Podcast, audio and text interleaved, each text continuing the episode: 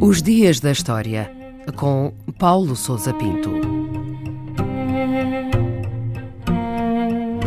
27 de novembro de 1895, o dia em que foi redigido o Testamento de Alfred Nobel.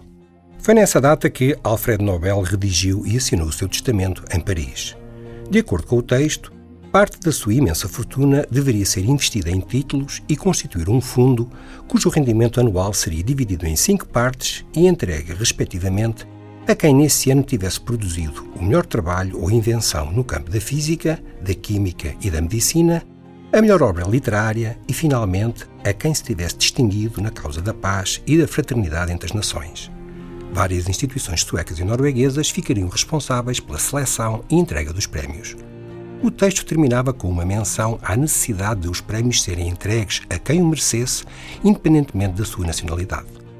O testamento só foi divulgado após a morte de Nobel, um ano mais tarde, e foi contestado por alguns familiares e compatriotas que não aceitavam de bom grado a concessão dos prémios a estrangeiros. As controvérsias arrastaram-se durante vários anos, até a aprovação final da Fundação Nobel e a criação dos prémios em 1900.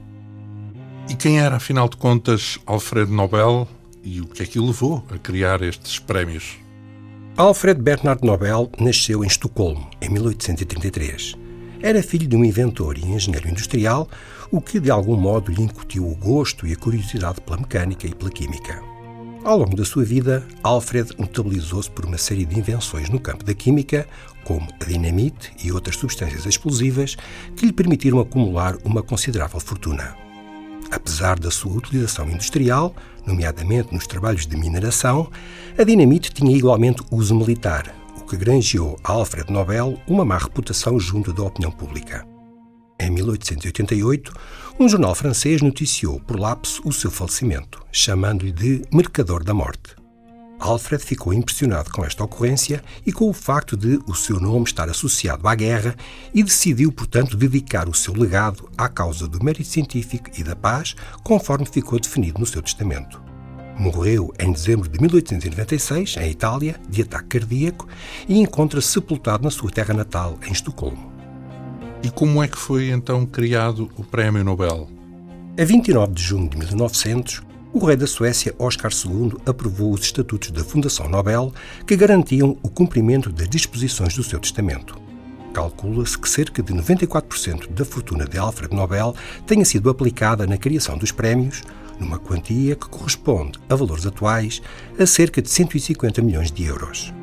Os cinco prémios foram pela primeira vez atribuídos em 1901, tendo o Nobel da Paz sido entregue a Jean-Henri Dunant, o fundador da Cruz Vermelha. Em 1968, o Banco Central da Suécia criou um prémio similar, vulgarmente chamado de Prémio Nobel da Economia, e entregue na mesma ocasião, mas que não faz parte do legado de Alfred Nobel. Desde o seu início, e apesar de ser objeto de críticas e controvérsias, o Prémio Nobel tornou-se o prémio internacional de mérito mais cobiçado e prestigiado em todo o mundo, tendo sido concedido a mais de 900 pessoas e organizações. Atualmente, cada prémio consta de uma medalha de ouro, um diploma e uma quantia em dinheiro, que em 2018 foi de 9 milhões de coroas suecas, ou seja, cerca de 900 mil euros.